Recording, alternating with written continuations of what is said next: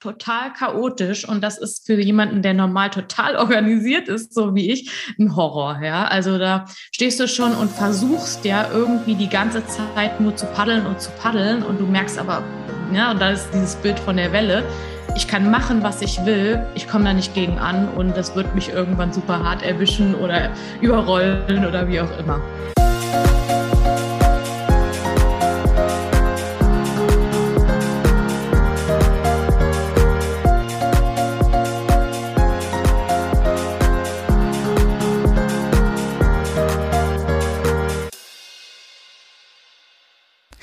Und herzlich willkommen zu Querantrieb, dein Coaching to Go Podcast, zweifellos Neuanfang. Mein Name ist Katja von Eismond und wir starten mit der allerersten Interviewfolge in 2022 mit Fragen, wichtigen Antworten und mit einer klitzekleinen Dankbarkeitsübung. Hallo und herzlich willkommen. So schön, dass du wieder einschaltest hier bei Querantrieb. Ähm, ich habe meinen allerersten Gast in 2022 und ähm, das ist die Victoria, Victoria Cooks. Wir sind über Social Media verbandelt. Ich habe ihren Newsletter abonniert und letztes Jahr im, oh, ich weiß gar nicht mehr, im November oder im Oktober kam der mit so einer Wucht in mein Postfach und ähm, dass ich einfach gedacht habe, dass es eine wunderbare ähm, Person ist oder ein wunderbarer Mensch ist, die ich einladen muss, um mit ihr ihre Geschichte hier im Podcast zu teilen, weil sie einfach mal ihre Zweifel über Bord geworfen hat, was jetzt so einfach klingt auf der ersten, im ersten Schritt, ist aber für sie gar nicht wahr. Ähm, sie das aber so wahnsinnig wunderschön beschrieben hat, auch so bildlich, weil sie nämlich von einer Welle, auf der sie gesurft hat, spricht. Und ich gedacht habe, ich muss sie einfach für den Podcast einladen. Und ich freue mich total, dass wir heute das Interview hier live teilen mit dir und dass du auch wieder eingeschaltet hast. Ähm, es geht um Selbstbestimmung, um Regeln, um Spielregeln, um Glaubenssätze, um frei entscheiden dürfen in seinem beruflichen Dasein. Ähm, es geht um einen Schlüsselmoment, der, finde ich, den sie sehr schön beschreibt und der, den wir ja irgendwie immer haben, wenn eine Veränderung im Haus steht oder ins, ins Haus kommt und wir durch diese verschiedenen Hindernisse, die ja letztendlich Zweifel sind, müssen und äh, die sie unter wahrscheinlich schön beschreibt und ähm, diese Zweifel oder diese Hindernisse ja letztendlich oft auch etwas mit Verzicht oder mit Verlust oder etwas loslassen zu tun haben. Und all das beschreibt sie wunderbar in ihrem Beispiel und ähm, nimmt uns da auch so ein bisschen in ihre ähm, Gefühlswelt mit, was ich total schätze und worüber ich auch sehr dankbar bin. Und äh, wir deshalb auch gleich mit dieser klitzekleinen Dankbarkeitsübung anfangen. Also die machen wir diesmal nicht am Ende des Interviews, mm, sondern ich würde gerne, dass wir heute damit starten. Deswegen, wenn du den äh, Podcast also am Fahrrad hörst oder im Auto, dann natürlich nicht die Augen schließen. Ansonsten empfehle ich immer für diese Dankbarkeitsminute einfach auch wirklich mal die Augen zu schließen, um ein bisschen mehr Verbindung mit dir selber in der Stille zu finden. Und äh, Stille kann man einfach noch mal viel besser finden in sich selber, wenn man einen Moment die Augen schließt. Ähm, wenn das gerade nicht funktioniert, dann mach es einfach mit offenen Augen oder hör dir die Folge später noch mal an. Wir machen es heute ein bisschen anders. Ich habe gesagt, jede Dankbarkeitsübung ist in jeder Folge etwas anders. Ähm, vielleicht ähm, war es beim letzten Mal für den einen oder anderen, das ist zumindest, ähm, hat mir das eine Person ähm, zurückgefeedbackt, was ich auch total wichtig finde, ähm, dass ich Feedback von euch bekomme, dass es vielleicht ähm, zu abrupt war, mit einer neuen Ritual anzufangen und sofort etwas liefern zu müssen. Also es gibt auch ganz viele, die gesagt haben, wunderbar und das war nochmal so ein schöner Abschluss und ich kam nochmal zur Ruhe und alles fein und ich genieße diese Minute auch und integriere die in meinem Alltag. Aber es war eben auch, dass einer gesagt hat, mir war das zu schnell. Ich, ich musste liefern. Ja, also das ist ja auch so ein Druck, den man sich selber dann aufbaut, was ja überhaupt nicht meine Intention in diesem Podcast ist. Ihr sollt hier Freude und Entspannung empfinden. Ähm, aber wenn der eine ähm, das als ähm, Druck empfand, dann möchte ich natürlich darauf eingehen. Ähm, etwas Neues zu integrieren, was vielleicht auch abseits der Komfortzone ist, ähm, fällt uns oft schwer.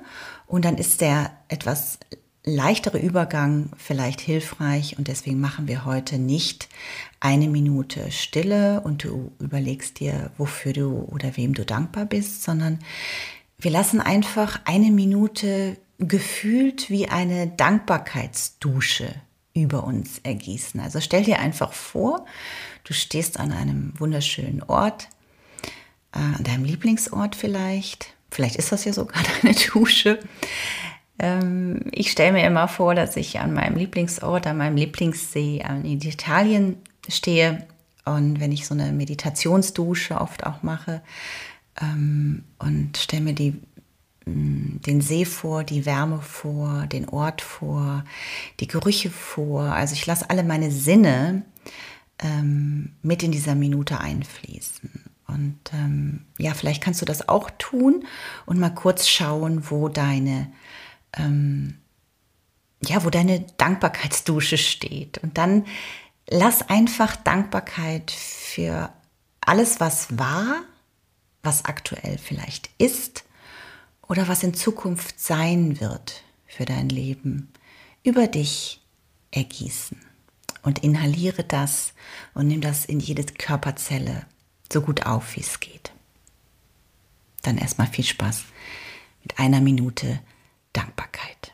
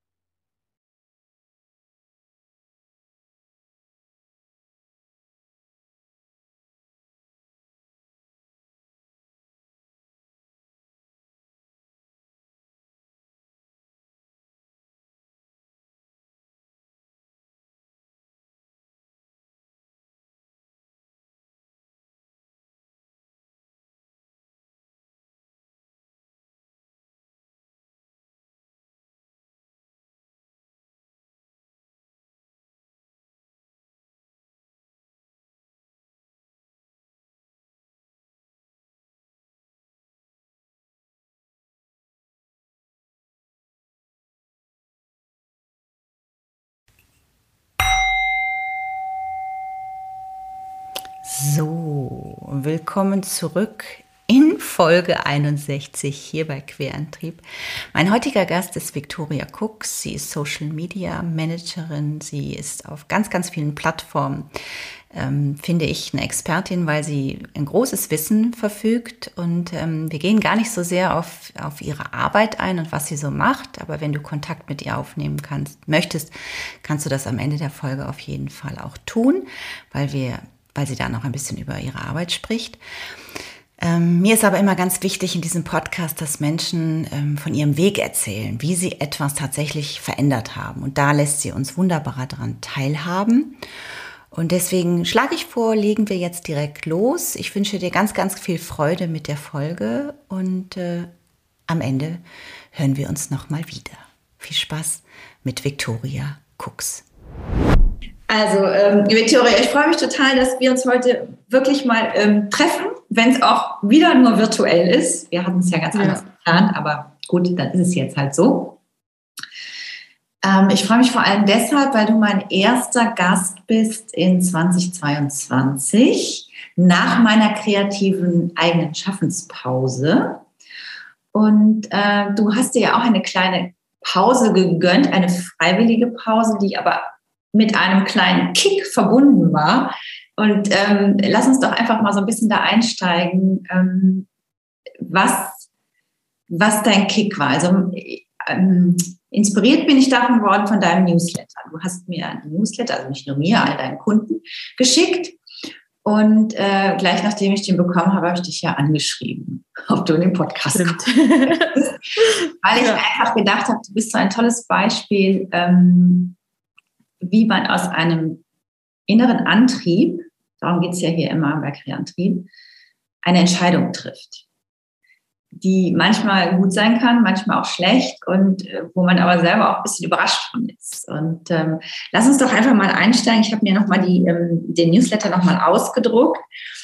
Ähm, du fängst an mit 2021, was ja jetzt hinter uns liegt, ein turbulentes Jahr war.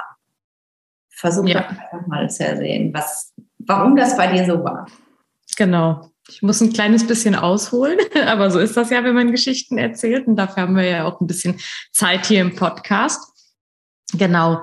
Also, alles hat eigentlich schon ein bisschen vorher angefangen. Ich war in meiner alten Stelle als Social Media Manager im Unternehmen nicht mehr so glücklich ähm, und habe dann quasi Anfang 2021 den Entschluss gefällt, okay, es muss sich jetzt in meinem Leben ein bisschen was verändern. Ich möchte jobtechnisch was anderes machen, beziehungsweise einfach mal was anderes sehen.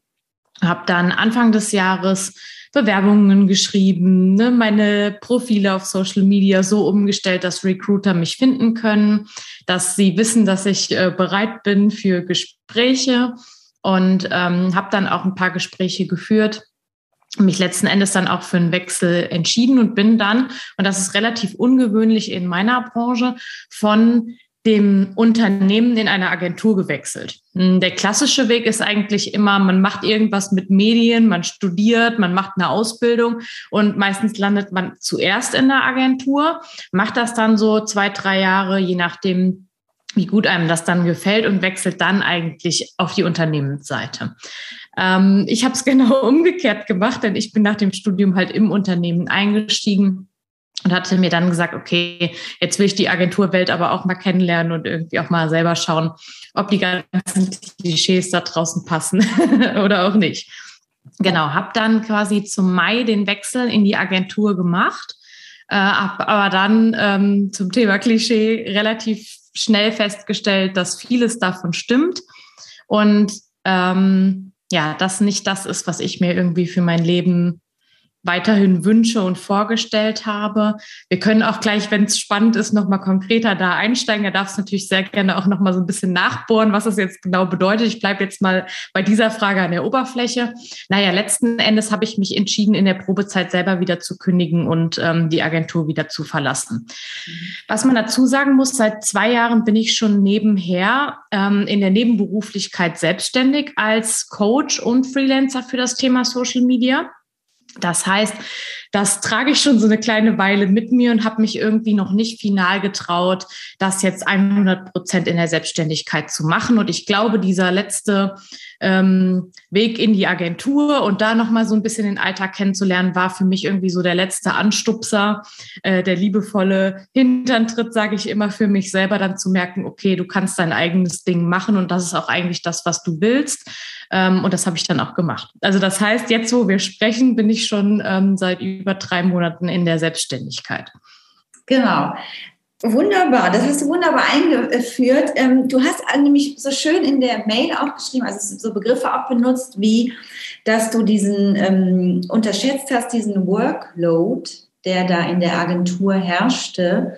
Und du dann, das ist ja eigentlich auch das Schöne, dass man eine Probezeit hat. Gleichzeitig ist es aber auch, dass man so eine ja, so du sprichst auch von Ängsten und Zweifeln ein Stückchen weiter in der, in der Mail. Darum geht es ja hier auch immer bei Querantrieb. Wie schaffe ich es, meine Zweifel loszuwerden und die Ängste, die immer verbunden sind, und diesen Neuanfang zu starten. Das heißt, du hattest ja die Probezeit von sechs Monaten, mutig, und nach vier genau. Monaten hast du gesagt, no way, ich bin hier overloaded und es, es, es fehlte dir auch so ein bisschen, das hast du später auch nochmal geschrieben, du bist überhaupt nicht mehr zur Ruhe gekommen. Du hast schlecht geschlafen, es ging dir nicht gut, auch körperliche Symptome hast du gespürt. Glaubst du, dass das auch so ein Zeichen war, dass du einfach auch darauf reagiert, also nicht nur reagiert hast, sondern auch das ernst genommen hast, gesagt, okay, es stimmt einfach was nicht? Ja, definitiv.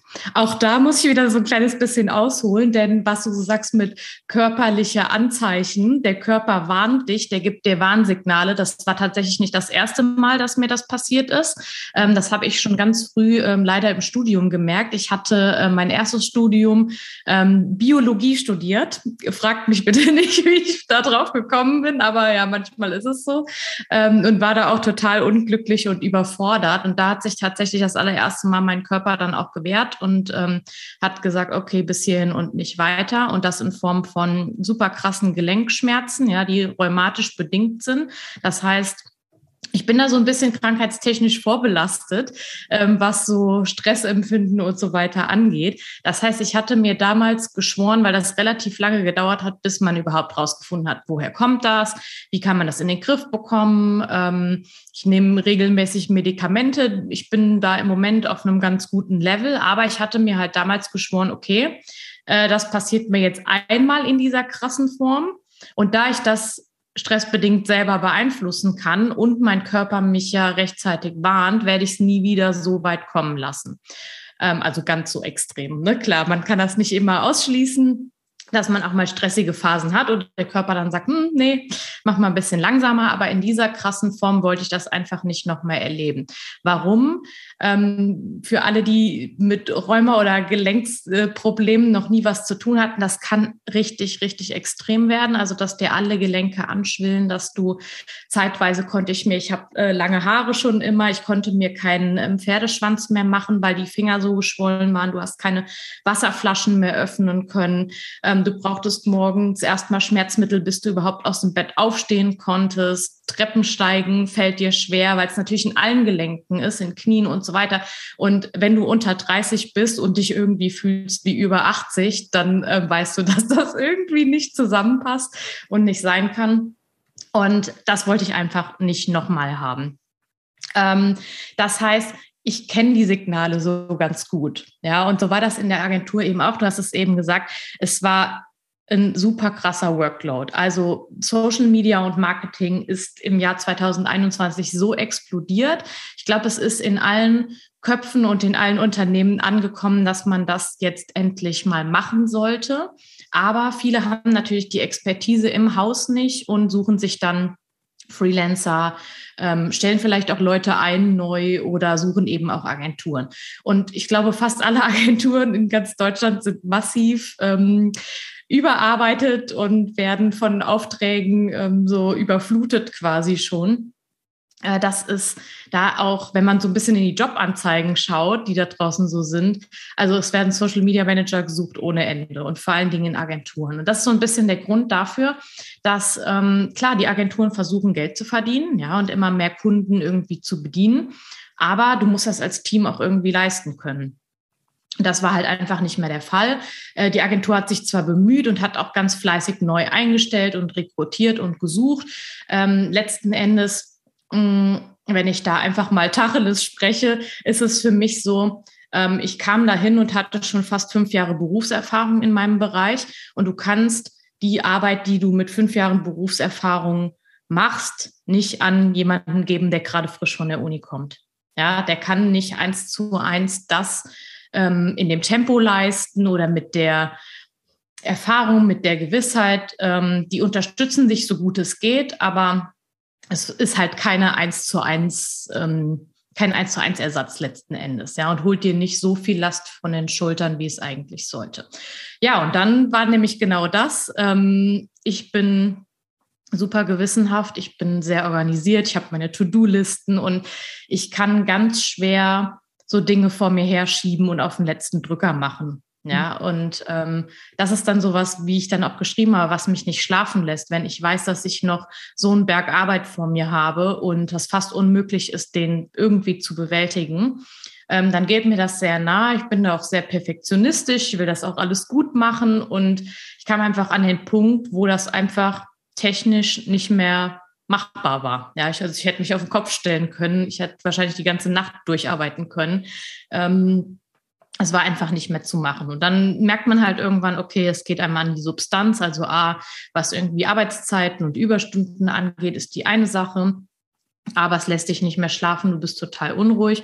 Und ich hatte es mehr als einmal, dass ich wirklich in meinen Pausen, die ich hatte, ich war viel im Homeoffice, ähm, wenn ich runtergegangen bin in die Küche ähm, oder habe mir was zu essen gemacht, mittags einfach heulend in der Küche gestanden habe. Und ähm, ja, das war dann irgendwann der Punkt, all diese ähm, Symptome, sag ich mal, zusammengenommen, dass man dann gemerkt hat, ja, okay, das bringt auch alles nichts, wenn das Team total nett ist ähm, und die Arbeit an sich Spaß macht, aber du einfach nicht mehr äh, Herr der Lage wirst. Und ähm, ja, dann musste ich mich irgendwann entscheiden. Wahnsinn, ich finde das total mutig, weil natürlich diese Zweifel, ne, oh Gott, was mache ich ohne Job, was passiert dann, aber gleichzeitig eben auch der Körper einfach sagt, es geht nicht mehr. Ich kann nicht mehr. Also ich meine, so Symptome wie dieses schlechte Schlafen, dann natürlich die ganzen äh, körperlichen Symptome, die du durch deine Krankheit nochmal stärker wieder im Ansatz waren, natürlich nicht so stark wie damals im Studium, aber du kanntest das ja schon und wusst, oh, Alarm, Alarm, ich muss ja aufpassen, weil sonst komme ich wieder in so eine schwierige Phase und es braucht dann lange, bis ich wieder gesunde. Und gleichzeitig auch, dass dieses, wenn man also es geht ja nichts Schlimmeres, finde ich immer. Also Arbeit sollte ja Spaß machen. Ich weiß nicht, dass ich, ich habe das immer in meinem Kopf, aber ich merke, dass auch bei vielen ist das wirklich so ein, ein Mittel, weil man muss, weil man Geld verdienen muss und weil man eben so gefangen ist in diesem System und Dinge macht. Letztendlich können wir aber nur gut funktionieren, wenn wir das machen, wo wir uns auch so frei entfalten dürfen mit dem, was wir können. Ja? Und ähm, ich finde das immer, immer mutig und bewundernswert, wenn Menschen das machen. Denn du hast es ja jetzt schon quasi zweimal gemacht. Erst aus deiner festen Anstellung nach dem Studium erstmal den sicheren Weg gewählt, was auch völlig in Ordnung ist, weil man möchte sich auch was aufbauen, man möchte vielleicht auch irgendwas sich noch anschaffen oder wie auch immer. Dann hast du aber gemerkt, boah, nee, ähm, das möchte ich nicht mehr. Ich mache jetzt das andere in der Agentur, wechsle nochmal die Seiten, um auch beides mal kennenzulernen, was sicherlich auch für die Vita von Vorteil sein kann, stelle ich mir vor. Und dann hast du aber wieder gemerkt, und das ist es auch nicht, letztendlich war immer dieser Wunsch eigentlich nach Freiheit und selbstbestimmt etwas tun zu wollen. Deswegen bist du ja jetzt auch in die Selbstständigkeit gegangen. Ich würde dich aber noch mal einmal kurz einen Schritt zurückgehen, weil du hast so schön, ich arbeite total gerne auch mit Bildern und das hast du ja im Prinzip auch in dem Newsletter so schön gemacht. Du hast ja auch so ein kleines ähm, ähm, Bild mitgeschickt mit einem, der auf der Welle surft. Und so hast du das ja auch beschrieben, weil du hast gesagt, ähm, dass dieser Workload dich total äh, plötzlich nicht mehr nur für ein Unternehmen, sondern gleich für mehrere Social Media Accounts auch betreuen musstest. Und diese Welle hat dich total erwischt. Ich hätte gerne mal gewusst, wie du sagst, also beschreib das mal in Gefühlen. Also wahrscheinlich kamen die Zweifel da schon hoch, dass du gemerkt hast, ich bin hier nicht mehr richtig, aber ich weiß noch nicht, was ist mein anderer Weg. Versuch das mal in, in Gefühle zu beschreiben ähm, für die Hörer und Hörerinnen, dass sie einfach auch merken, okay, also ich merke das gerade, bei mir geht das genauso ab, dass sie einfach auch mutig werden, doch vielleicht mal darauf zu achten und einen anderen Weg zu gehen. Was genau bedeutet das? Ähm, die Welle hat mich hart erwischt. Ja, ich versuche es mal so gut es geht irgendwie in Gefühle und Emotionen in meinen Gedanken zu packen, die ich da so hatte. Also ich habe ja schon gesagt, ich schreibe gerne To-Do-Listen und ähm, bin auch immer happy, wenn ich die zeitnah irgendwie so abhaken kann, die einzelnen Aufgaben. Das war einfach nicht mehr möglich. Beziehungsweise ähm, ist aber jetzt sehr spezifisch für diese Situation, in der ich war. Die Projekte, die wir dort hatten, die waren so chaotisch, dass ich quasi gar nicht in der Lage war, mir überhaupt eine To-Do-Liste zu schreiben, weil ich gar nicht wusste, was sind die Aufgaben, die auf mich zukommen. Um ein bisschen das ähm, nicht so ganz abstrakt zu lassen. Es war ein Projekt, eine Kampagne, die die Agentur mit der Firma schon ein paar Mal immer so einmal jährlich ähm, durchgeführt hat, aber jedes Jahr natürlich dann eine Neuauflage, neues Thema, ähm, andere Ausrichtung und so weiter. Aber niemand hatte sich bisher die Mühe gemacht, mal so den Kampagnenablauf, diesen, ich sag mal so, diese Grundsäulen, die es dazu gab, die Grundaufgaben irgendwie aufzuschreiben. Also dass es wie so eine Art Projektplan oder sowas gab. Das heißt, ich wurde da komplett ins neue, also ins, ins, ins Wasser, ins kalte Wasser geworfen. Ähm, ich war ja selber gerade erst neu, also ich war ja noch in der Probezeit, habe dann diesen riesen Kunden bekommen und diese riesen Kampagne. Und das war nur klar, okay, diese Kampagne startet an Tag X und bis dahin gibt es gefühlt eine Million Sachen zu erledigen. Du weißt weder, was kommt da alles auf dich zu, was bedeutet das inhaltlich, ähm, wer macht da was, was ist überhaupt meine Aufgabe. Es war total chaotisch und das ist für jemanden, der normal total organisiert ist, so wie ich, ein Horror. Ja, also da stehst du schon und versuchst ja irgendwie die ganze Zeit nur zu paddeln und zu paddeln und du merkst aber, ja, und da ist dieses Bild von der Welle ich kann machen, was ich will, ich komme da nicht gegen an und das wird mich irgendwann super hart erwischen oder überrollen oder wie auch immer. Ähm, also das war das, so diese permanente Verzweiflung. Ich habe ich hab was vergessen oder da kommt jetzt morgen wieder irgendwas. Und das ist nicht nur eine Aufgabe, sondern es kommen, ich setze mich morgen an den Computer, ähm, fange meinen Arbeitstag an und es kommen wieder zehn neue Dinge, die ich nicht auf dem Schirm hatte und nicht haben konnte. Ja, also nicht, weil ich das ähm, fachlich nicht kann oder weil ich schlecht organisiert bin oder was auch immer, sondern einfach, ähm, weil das total chaotisch war. Damit konnte ich überhaupt nicht umgehen. Ähm, ja, und das war dann so, das ist einfach, ja, es, es schlägt sich überall nieder. Ne? Du kriegst es irgendwie, bei mir ist es immer so, setzt sich so auf den Nacken, ja, dann, dann wie als hätte ich hier so Steine auf den Schultern äh, irgendwie liegen. Ich habe es schon gesagt, ähm, du arbeitest Stunden, es macht dich fertig, du bist müde, du kommst abends nicht zur Ruhe, kannst nachts nicht schlafen. Ich habe nachts von der Arbeit geträumt. Ähm, dann kommst du erst recht nicht zur Ruhe.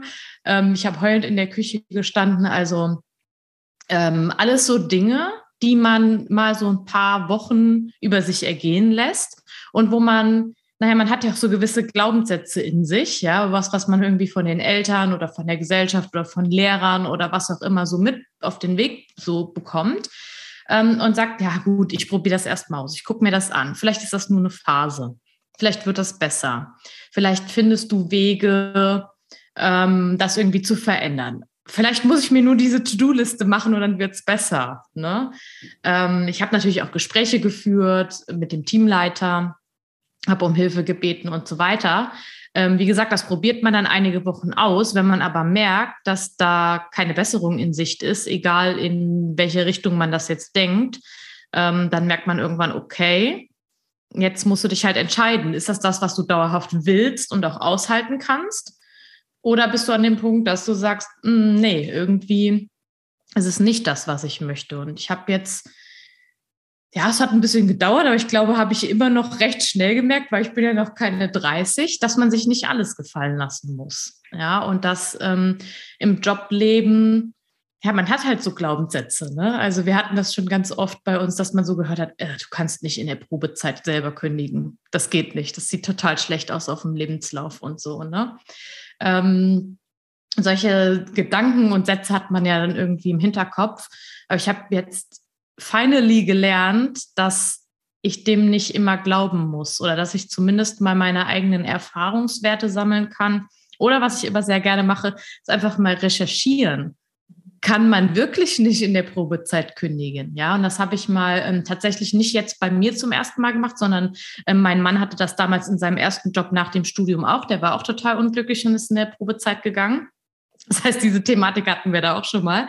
Ähm, wir kennen dann auch die Symptome des anderen, ja, wenn wir merken, okay, derjenige ist so völlig äh, aus der Spur, dass man dann sagt, okay, hast du es selber eigentlich schon gemerkt, dass das vielleicht nicht das Richtige ist? Ähm, ja, und ich recherchiere dann. Ich gucke dann einfach ganz klassisch, was passiert, wenn ich in der Probezeit kündige, ja, und gucke dann.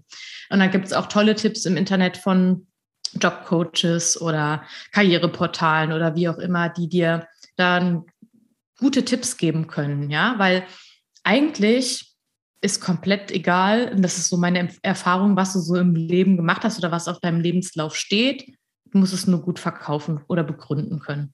Und als ich das wusste, habe ich gedacht, okay, jetzt kann ich auch machen, was ich will. Sehr gut. Ich finde das sehr, sehr schön. Also Glaubenssätze ist ja immer so ein großes Thema, auch so was Persönlichkeitsentwicklung betrifft. Und du hast jetzt ein paar Mal auch gesagt, Mann kann das nicht machen. Also damit fängt es immer schon mhm. mal an. Das ist nämlich, da bist du gar nicht bei dir, sondern was die anderen glauben, ja. Und letztendlich können wir uns nur weiterentwickeln, wenn wir daran glauben, was wir selber äh, in unserem Köpfchen haben. Und ähm, man kann in der Probezeit nicht kündigen, dann würde ich so umformulieren, ich kann in der Probezeit nicht kündigen.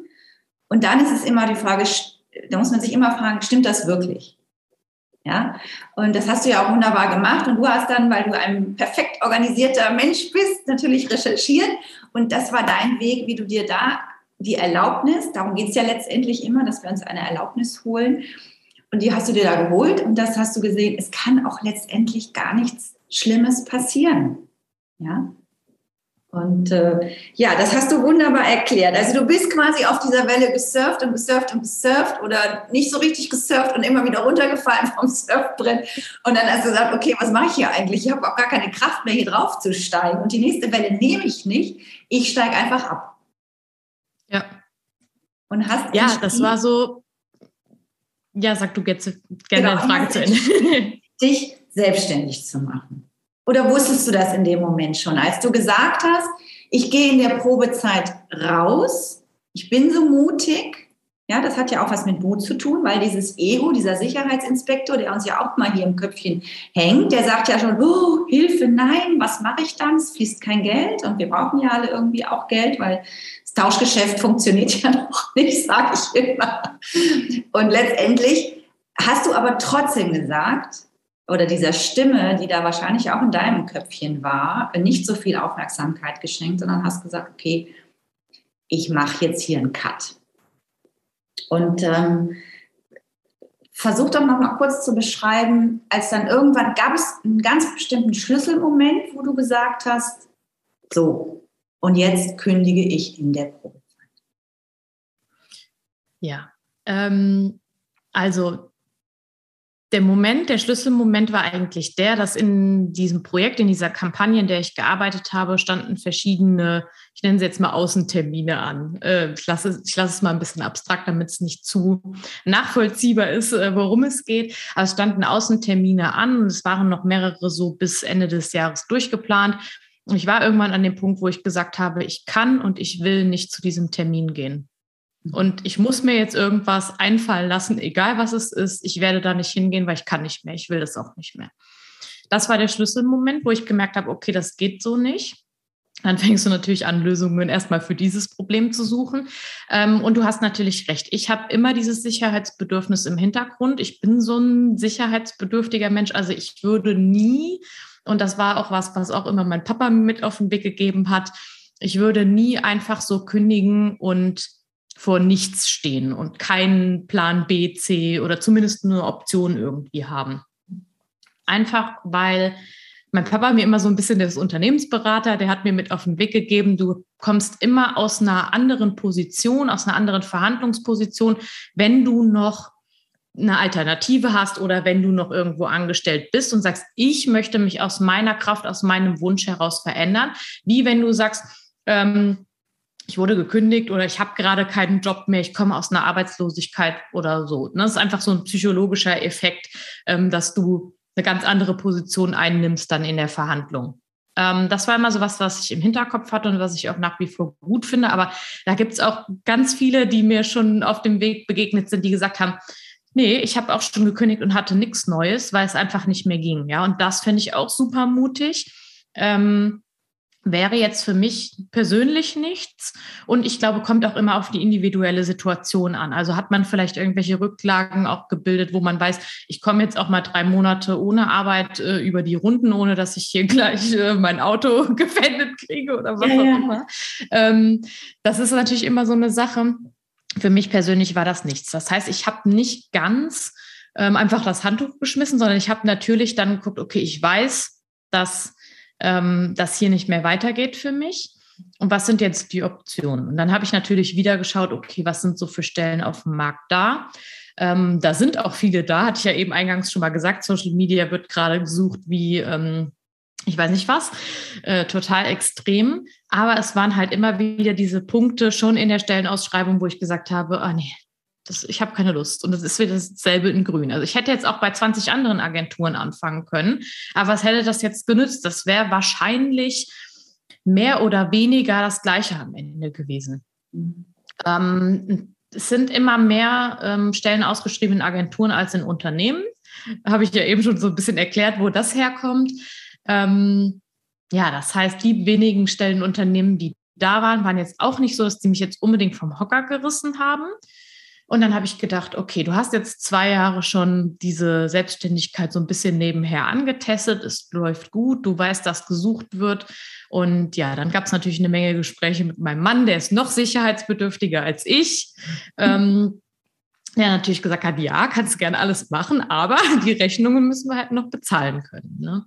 Ähm, ja, und so bin ich aber dann eben nicht hingegangen und habe einfach gekündigt und gesagt, so, ich mache mich jetzt selbstständig, sondern ich habe natürlich meine Fühler schon so ein bisschen ausgestreckt. Ich habe mir schon ein recht gutes Netzwerk aufgebaut in den letzten zwei Jahren. Und dann wusste ich zu dem Zeitpunkt, wo ich gekündigt habe, in der Probezeit hat man ja eine relativ kurze Kündigungsfrist. Also ich hatte nur zwei Wochen und ich hatte auch noch Resturlaub. Das heißt, ich war relativ schnell dort weg. Ähm, aber zu dem Zeitpunkt, wo ich dort Bescheid gesagt habe, dass ich aufhören werde, ähm, wusste ich quasi schon, wie es weitergeht. Und zwar ähm, stand erstmal Urlaub an, das war gut, erstmal so abschalten, runterfahren, zwei Wochen lang nichts machen. Und ich wusste, dass ich danach schon meinen ersten festen Kunden habe, äh, mit dem ich schon eine Stundenzahl vereinbart hatte für ähm, Freelancing-Aufgaben, wo ich wusste, wenn die komplett ausgeschöpft werden, dann ähm, kann ich alle meine Rechnungen zumindest schon mal bezahlen. Ja, da ist jetzt noch kein, ähm, kein Urlaub oder kein, was man sich sonst so gönnt drin, aber zumindest so diese, ähm, diese Angst davor, dass man seine Rechnungen nicht mehr zahlen kann, die hatte ich dann gar nicht, weil ich wusste, ah, okay, ich habe das schon in trockenen Tüchern und ich kann jetzt noch mal beruhigt in Urlaub und dann geht's los. Also von daher war ich jetzt nicht so, okay, komm, ist egal und es wird schon irgendwie gut werden, sondern ich habe mich schon vorher so ein bisschen abgesichert und drum bemüht, ähm, dass ich weiß, was danach kommt. Sehr gut. Das heißt, deine Zweifel hast, also bist du ja im Prinzip damit ganz gut losgeworden. Und es ist auch ein bisschen immer so eine Typfrage. Ähm, es gibt Leute, kenne ich auch aus meiner Arbeit mit Coaching, die, die hauen einfach in den Sack und sagen, nö, ich habe jetzt noch nichts, aber das ist auch nicht schlimm. Es ist auch nicht schlimm, wenn ich mal verzichten muss und einfach mal vielleicht den Sparstrumpf auch ein bisschen oder den Gürtel etwas enger schnalle. Und dann gibt es natürlich auch, es gibt so zwei Kategorien, die anderen sagen, nee, um Gottes Willen, es muss schon, ich muss, äh, das ist aber, weil du auch so strukturiert und vielleicht auch einen perfektionistischen Ansatz hast, ähm, dass du einfach sagst, ähm, nee, ich muss wissen, was davor ist. Und das ist auch völlig fein, weil es funktioniert nur so. Wenn ich weiß, was ich brauche, wenn mir das egal ist oder ich da relativ entspannt mit umgehe und sage, ich finde es auch mal toll, drei Monate nicht zu wissen, wo meine Reise hingeht. Und der andere aber sagt, nee, ich muss aber danach wissen, wo meine Reise hingeht. Und wenn ich das ja weiß, umso besser kann ich auch die Zweifel aus dem Weg räumen. Und dein Weg war eben so. Ich würde hier einen kurzen Cut machen und dir nochmal zwei Fragen stellen, und damit wir dann nachgucken, wie denn dein Neuanfang sich gerade gestaltet in 22, in diesem wunderbaren neuen Jahr, das uns ja ganz hoffentlich schöne Perspektiven schenken wird, abseits der großen C-Geschichte. Ähm, die erste Frage wäre, die erste Frage ist, äh, die ich eigentlich meinen Gästen im Podcast jetzt immer wieder stelle, ist, was bedeutet für dich Spiritualität? Puh, riesengroße Frage tatsächlich für mich. Ähm, ich bin da bisher gar nicht wirklich eingetaucht, muss ich sagen. Ich habe da immer so ein bisschen so einen kleinen Hemmschalter in mir. Ne? Das kennen wir, glaube ich, alle. Es gibt so ein paar Klischees und manche Sachen ähm, sind mir einfach irgendwie zu extrem, ohne dass ich das jetzt begründen kann oder sonst was, weil ich null im Thema bin. Ne? Also das wäre jetzt völlig falsch, wenn ich da jetzt irgendwas zu sage. Ähm, was ich aber, und das geht vielleicht zumindest ansatzweise in die Richtung, was ich sehr gut für mich oder was sich sehr gut für mich herausgestellt hat, ist Meditieren. Hm. Also es ist so vielleicht so der Baby-Step in die Richtung. ähm, auch das kann ich jetzt gar nicht bewerten, weil ich auch null im Thema bin. Aber das ist so was, ähm, wo ich merke, ähm, da kann ich mich gut drauf einlassen. So meinen eigenen Gedanken, ne, sich mal darauf zu konzentrieren, aufs Atmen zu konzentrieren. Da kann ich mich sehr gut entspannen. Oder ich brauche das auch oft, ähm, das kennt man, glaube ich, auch, wenn man so abends im Bett liegt und das Gedankenkarussell irgendwie ähm, gerade total am Durchdrehen ist, dass ich mir dann ähm, tatsächlich ähm, so einen so Meditationspodcast anmache und mir dann dazu was anhöre und dann wunderbar einschlafen kann. Das ist eigentlich so, glaube ich, der einzige Berührungspunkt so in etwa, mhm. der was mit Spiritualität zu tun hat. Sonst habe ich, glaube ich, da noch keine richtigen Berührungspunkte gehabt. Also wir sind ja alle spirituelle Wesen, ne? Wir haben ja irgendwie ein Spirit in uns und ich glaube, dass Meditieren auch schon so zumindest so ein, das ist ja so ein bisschen wie so eine innere Einkehr, dass man sich selber auch mal zuhört, also nicht immer diese Mann, man sagt, man tut, man macht, sondern wirklich diese Ich-Geschichte. Ganz oft haben wir aber so einen Widerspruch, dass wir dann glauben, oh, das ist aber sehr egoistisch, wenn ich mich nur mit mir selbst beschäftige. Letztendlich ist es aber ein wunderbares Tool, um mit sich selber auch Frieden zu schließen und mit dem, was um uns außen rum ist. Deswegen hm, glaube ich, ist das schon der erste kleine Mini-Step, wie du das gerade gesagt hast. Und Spiritualität wird ja sehr oft auch mit Esoterik verwechselt. Das sind für mich zwei völlig anders gehende Schuhe. Ja, also ich bin auf dem Spirit-Weg unterwegs und mit Esoterik möchte ich mich auch komplett von ausgrenzen. Ähm, dann wäre die andere Frage noch, was bedeutet denn Kreativität für dich? Mhm, also für mich persönlich ist das, jeden Tag was anderes machen zu können und Dinge auszuprobieren. Ähm, super schwierig, das irgendwie so zu definieren oder in Worte zu fassen, aber ich glaube, dass ich kreativ bin und dass man so mit, hm, wie soll man sagen, verschiedenen Materialien auch arbeitet, ist es für mich auch so ein bisschen. Ja, also ich bin natürlich im Bereich Social Media auch so ein bisschen designmäßig unterwegs, auch wenn ich jetzt keine Grafikdesign-Ausbildung oder sowas gemacht habe. Ähm, geht es natürlich trotzdem darum, irgendwie kreative Ideen zu entwickeln, kreative Designs oder Videos und das eben dann mal digital und auch mal analog. Also ich male auch gerne zum Beispiel Schön. hin und wieder. Ähm, aber was ich immer merke, und das finde ich ganz spannend, weil das ist so ein bisschen, aber das passt so wahrscheinlich so ein bisschen zu mir, wirst du gleich sagen, weil ich ja auch so ein strukturierter Mensch bin. Ich mache nicht gerne oder designe oder entwerfe oder male nicht gerne Dinge einfach nur um des Malens Willens oder des Kreierens Willens, sondern für mich muss immer ein Ergebnis dabei rauskommen und das muss ich auch irgendwie benutzen können oder benötigen, sage ich mal. Also ich male ein ganz bestimmtes Bild, weil ich weiß, dass ich mir das jetzt hier in mein neues Büro hängen möchte oder in den Flur. Oder ähm, weiß ich nicht, mache auch andere handwerkliche Sachen, aber die haben halt immer einen Zweck. Ja, und ich mache das nicht, um das hinterher irgendwo in eine Schublade zu legen und dann da eine Sammlung von Kunstwerken zu haben, sondern die haben, müssen für mich immer irgendwie einen Nutzen haben. Gut, das ist doch auch völlig legitim. Letztendlich geht es mir mal darum, weil ich, weil ich fest davon überzeugt bin, dass wir alle mit Kreativität geboren werden, im Laufe unseres Lebens durch Prägung, durch Außen, durch Kindergarten oder wo die pädagogische Lehrkraft in der Schule oder im Kindergarten oder wo auch immer sagt, das ist aber nicht so, wie es sein sollte und man selber dann immer so an sich zweifelt, letztendlich es aber keine Rolle spielt, denn das ist mein kreativer Ausdruck oder dein kreativer Ausdruck. Und der sollte völlig wertfrei sein. Und ich, ich bin eine große Verfechterin, alle wieder zu motivieren, kreativ zu sein, sich kreativ auszudrücken, weil das eine friedvollere Art und Weise ist, wie wir auch miteinander umgehen können, um damit auch zu lernen, dass wir nicht immer so vor mit Vorverurteilung, Bewertungen sind. Das ist immer so gleich wie Schule. Da gibt es ja auch Leistungen und Noten nach. Und dann fängt man so an, in deinen Zweifel zu gehen. Und wenn du sagst, ich mache etwas gerne, kreiere etwas für mich und möchte es mir aber auch irgendwo hinhängen und möchte hinterher auch ein Ergebnis haben, ist das deine Art, wie du dich kreativ ausdrückst. Und das ist völlig fein. Ja, da kommt, glaube ich, so dieser strukturierte Mensch dann durch, der auch mal kreativ ist. Genau. Und das ist doch wunderbar. Ähm, gut, wir kommen schon so langsam zum Ende. Ich weiß gar nicht, ein bisschen haben wir noch. Ähm, also, du hast mir, ich würde gerne eine Zeile noch ähm, vorlesen, oder das sind mehrere, vier Zeilen aus, deiner News, aus deinem Newsletter. Mit der Agentur und mir hat das am Ende nicht gepasst. Trotzdem bin ich dankbar für die Erfahrung, die ich daraus ziehe. Und vielleicht war das nur der letzte mm Tritt, den ich gebraucht habe, um endlich das zu machen, wovon ich schon seit zwei Jahren träume.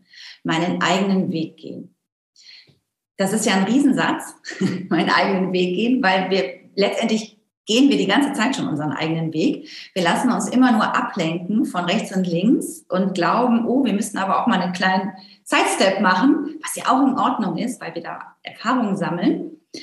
Ähm, zwei Fragen sind, was ist dein Neuanfang? Das ist ja auch so schön mit dem Podcast, zweifellos Neuanfang. Und ich würde dich aber auch gerne noch fragen, was du glaubst, was dein Querantrieb ist, der dich letztendlich jetzt in diesen Weg begleitet.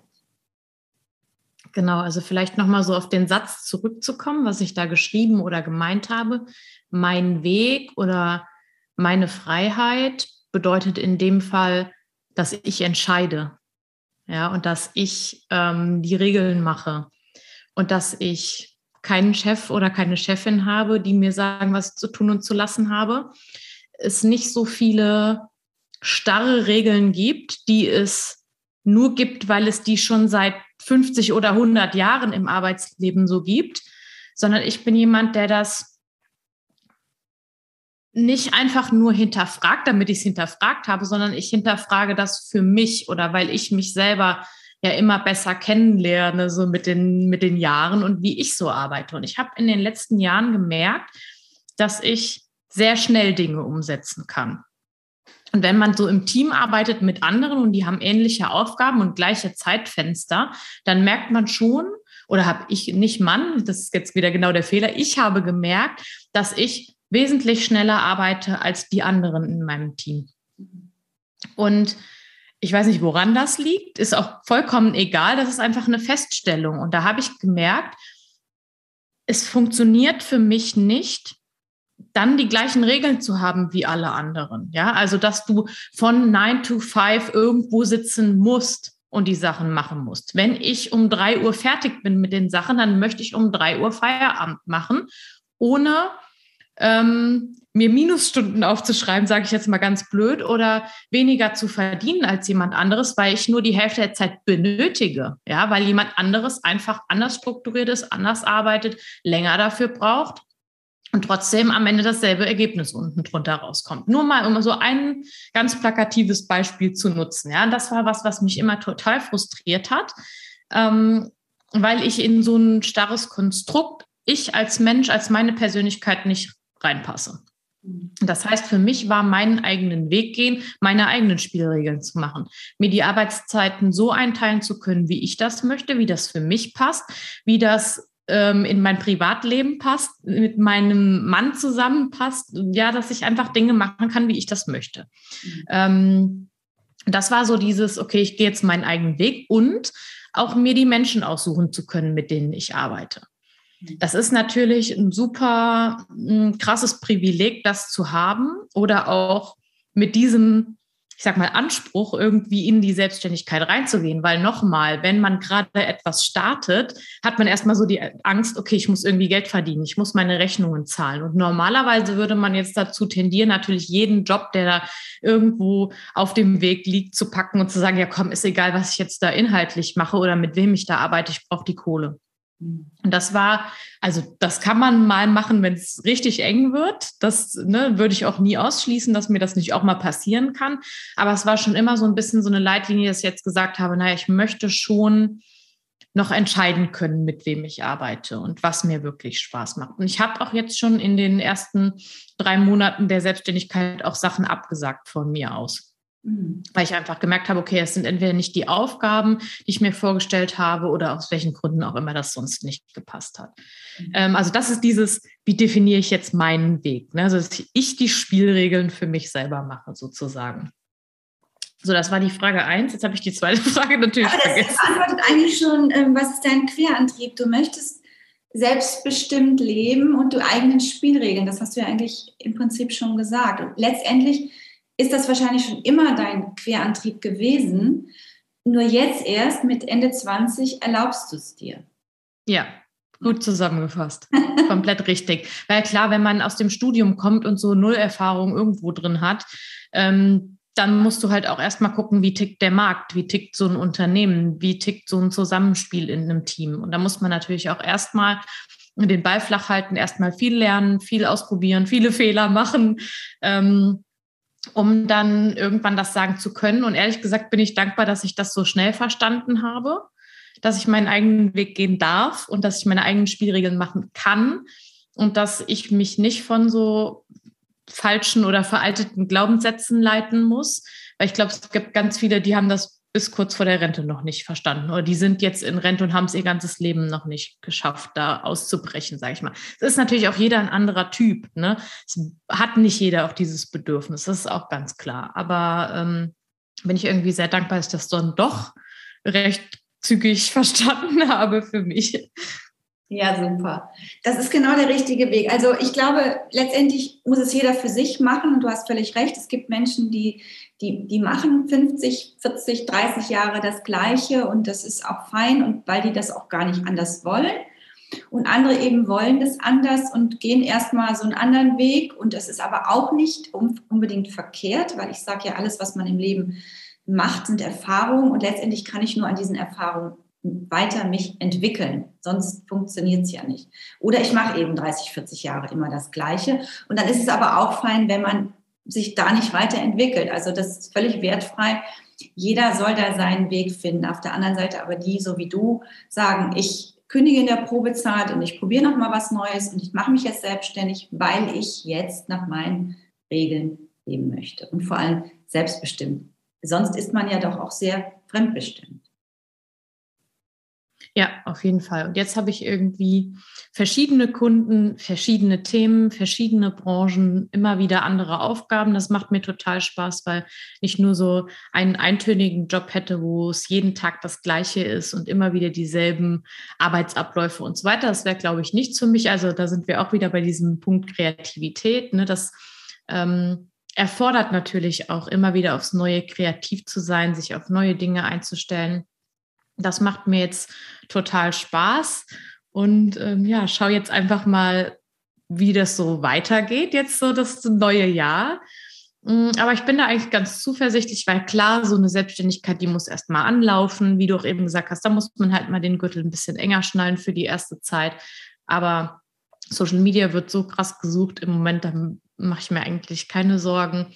Und die Frage, die ich mir immer stelle, ist, was das Schlimmste, was irgendwie passieren kann. Und das Schlimmste in diesem Fall wäre, dass ich mich halt im Zweifel nochmal irgendwo anstellen lassen müsste. Ja, wenn das jetzt irgendwie nicht funktionieren sollte, äh, was ich erstmal nicht glaube. Aber auch das wäre kein Weltuntergang. Daran sterbe ich nicht ähm, und so weiter. Von daher ist das, glaube ich, immer die beste Frage, die man sich in allen Lebenslagen, die schwierig sind, stellen kann. Was das Schlimmste, was passieren kann? Und dann eben zu gucken, ob man zu diesem Weg noch ein paar Alternativen hat. Absolut.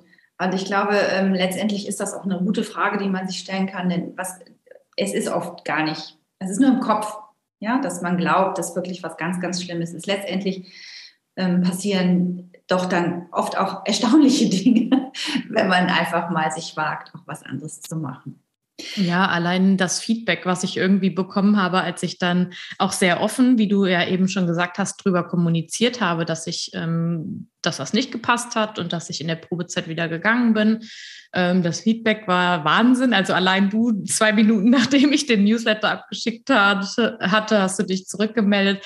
Ganz andere ähm, auch, die gesagt haben, ah, ich habe dich eigentlich schon immer da gesehen. Toll, dass du das jetzt da machst. Ähm, und das gibt einem ja dann auch nochmal so einen tollen Aufschwung für den Start. Und ähm, ja, es macht Spaß.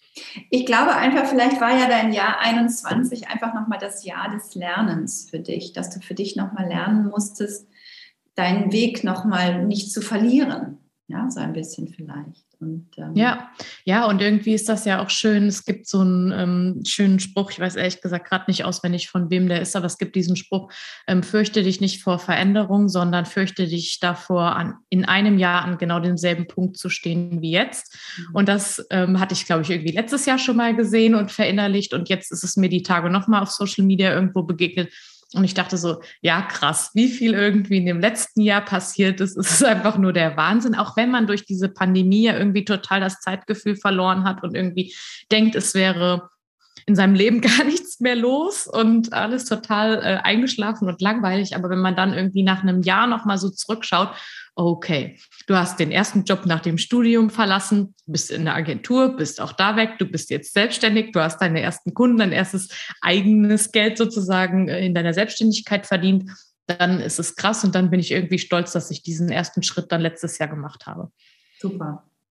Also die zweifellos neu angefangen, auf jeden Fall wunderbar äh, eine Geschichte uns hier erzählt im Podcast. Und für andere auf jeden Fall, glaube ich, inspirierend, dass man diesen Weg gehen kann. Und ähm, klar brauchen wir immer ein bisschen Mut, aber letztendlich tragen wir alle Mut in uns drin.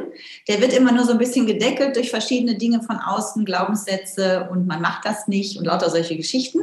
Aber wir haben heute mit Victoria ein wunderbares Beispiel, dass man seine Zweifel durchaus immer mal wieder bändigen kann und wenn neue kommen, hat man vor allem, was ich glaube ich immer ganz gut finde, man hat eine Strategie, man hat eine, eine, Erfahrung gemacht und weiß, aha, da kommt wieder etwas, aber ich kann mit jedem Mal, wo neue Zweifel kommen, besser damit umgehen, weil ich etwas schon besser weiß und mir auch vielleicht schneller eine Erlaubnis erteile. Das ist ja ganz oft, was wir da auch nicht tun. Und deswegen bin ich ganz glücklich, dass du jetzt hier in meinem Januar-Podcast bist. Das ist wunderbar. Ähm, ich habe noch eine Frage, die geht noch ein bisschen in das Spirituelle. Ich nehme dich noch mal ein bisschen auf die Reise mit.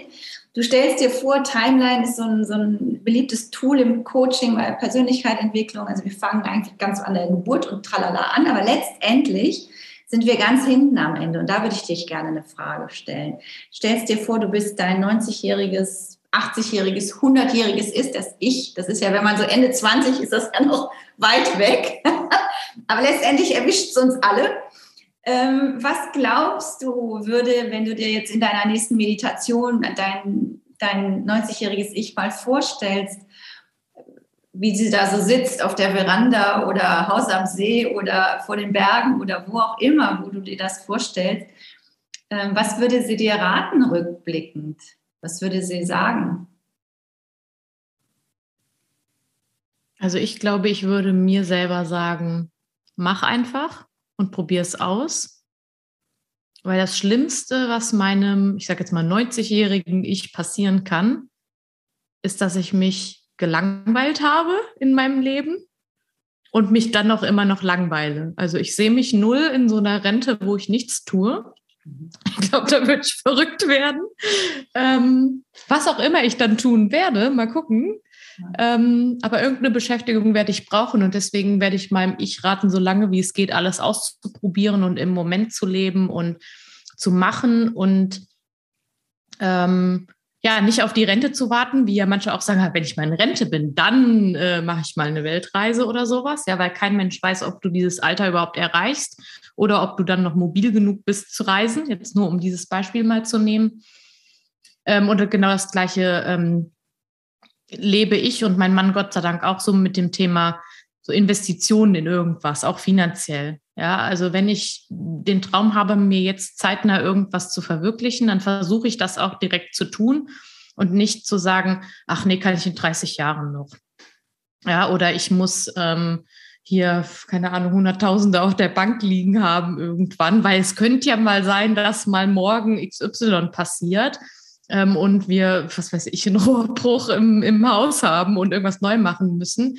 Ähm, klar, das ist auch risikoreich, aber ich glaube, wir leben gut im Moment und versuchen uns immer zeitnah so Träume, so gut es geht, zu verwirklichen. Und das hoffe ich, dass ich das dann mit 90 sagen kann, dass ich das gut geschafft habe und dass ich eine Menge auf meiner Bucketlist irgendwie schon abgehakt habe. Sehr gut. Dann hat dir dein 90-jähriges Ich wunderbare Dinge gesagt, weil das ist genau dein Weg und den solltest du auch wirklich konsequent weiter so verfolgen. Es ist ganz oft so, wenn man so um die 30 ist, da kommen so die ersten Sinnfragen auch auf. Und ich glaube, das hat sich bei dir einfach jetzt auch durch dieses Jahr, was, durch was du gegangen bist, auch schon gezeigt. Victoria, wenn jetzt jemand interessiert ist und dringend einen Social Media Managerin sucht und braucht, wie kann man mit dir in Kontakt kommen? Ganz logischerweise auf allen Social Media Kanälen, die es so gibt. Äh, einfach nach Victoria Cooks suchen, dann werdet ihr fündig. Ähm, sonst gerne auch über meine Webseite, auch ganz einfach www.victoriacooks.de. Ich habe auch selber einen Podcast zum Thema Social Media. Der heißt Hashtag Business Stories, also tatsächlich auch vorne mit einem Hashtag geschrieben. Ähm, da gab es gerade eine längere Pause. Ihr wisst jetzt alle warum, ja, weil das Jahr äh, 2021 turbulent war und nicht so viel Zeit da war. Aber der wird jetzt im neuen Jahr auch wieder in den Start gehen. Äh, da geht es natürlich um Social Media. Das heißt, alle, die da so ein bisschen reinschnuppern wollen, können ja vielleicht da so bei den alten Folgen mal schauen, ähm, so ein bisschen ins Thema reinkommen. Und dann kommen eben jetzt im neuen Jahr auch ganz viele tolle neue Folgen, auch mit ganz vielen Expertinnen und Experten und Gästen. Und da freue ich mich. Ähm, das ist auch so eine Sache, dafür habe ich jetzt wieder Zeit. Sehr schön. Dann, das verlinke ich auf jeden Fall, deinen Podcast und auch deine Webseite und dann findet man dich ganz einfach und dann kann man sehr, sehr gerne mit dir in Kontakt kommen. Victoria. Sehr gerne, ja. Ich danke dir sehr herzlich, dass du Gast hier bei mir warst. Ich habe auch wieder viel dazu gelernt, auch ein bisschen, was Social Media betrifft, wenigstens ansatzweise. Das ist für mich ja auch oft ein, äh, ein Struggle, einfach auf, auch, also ich mache das eigentlich sehr gerne, aber ich könnte noch viel, viel besser in vielen Dingen sein. Aber wie immer ist es das Zeitmanagement. Ne? Und ähm, ja, jetzt habe ich ja einen guten Kontakt mit dir. Wer weiß, was sich noch alles so ergibt. In diesem genau. Sinne, bleib gesund und fröhlich, genieß das neue Jahr, ähm, mach die Dinge nach deinen eigenen Regeln und ähm, ja, ich drücke dir alles, ich drücke dich ganz, ganz herzlich, weil wir uns ja jetzt leider nicht so face to face, sondern nur durch das Gerät hier und ähm, sag jetzt erstmal hier für den Moment Tschüss. Schön, dass du da warst. Ja, danke für die Einladung. Ich habe mich sehr gefreut, äh, dass ich meine Geschichte hier erzählen durfte, dass ich dich mit dem Newsletter direkt so abgeholt habe, dass das jetzt zum Podcast-Interview geführt hat. Finde ich immer super, wenn sich sowas ergibt. Vielen lieben Dank und die guten Wünsche gebe ich natürlich gerne zurück. Danke. Bis bald. Bis bald. Tschüss. Das war das Interview mit Victoria Cooks. Ich hoffe, du hast etwas für dich mitgenommen. Ich habe gelernt, ähm, wie, wie, mir, wie es mir hilft, meinen Alltag als äh, ja, viel interessierte und auch leicht ablenkbare Person ähm, hilft, wirklich To-Do-Listen ähm, zu haben. Und ich habe tatsächlich auch seit diesem Jahr ähm, nochmal da anders mit angefangen, aber das ist äh, Thema für eine andere Podcast-Folge. Falls es dich interessiert und du auch in meinem Struggle mit deiner Zettelwirtschaft bist, ähm, ich fand, sie hat das so schön erzählt, wie sie da wirklich ganz klar fokussiert an einer Sache mit dran bleibt, was mir sehr hilft, weil ich eben nicht nur eine Sache meistens habe, sondern gefühlt zehn Dinge, die offen sind und manche dadurch auch nie so richtig zum Ende kommen. Ähm, ich finde es schön, wie sie erklärt hat, äh, wie es sich angefühlt hat, ähm, die eigenen Regeln, die eigenen Spielregeln für sich zu machen. Und sie hat das so schön erzählt, dass sie irgendwann erkannt hat in diesem Schlüsselmoment, dass sie einfach anders arbeitet, dass sie ein anderes Zeitmanagement hat, dass sie ein anderes Tempo hat. Und durch dieses andere Tempo sie einfach ähm, ja eigentlich früher fertig ist als die anderen und äh, natürlich in einer Festanstellung nicht einfach sagen kann, ich gehe jetzt immer schon um drei, wenn du bis fünf bleiben musst, weil du damit nur Minusstunden machst, wie sie das so schön gesagt hat.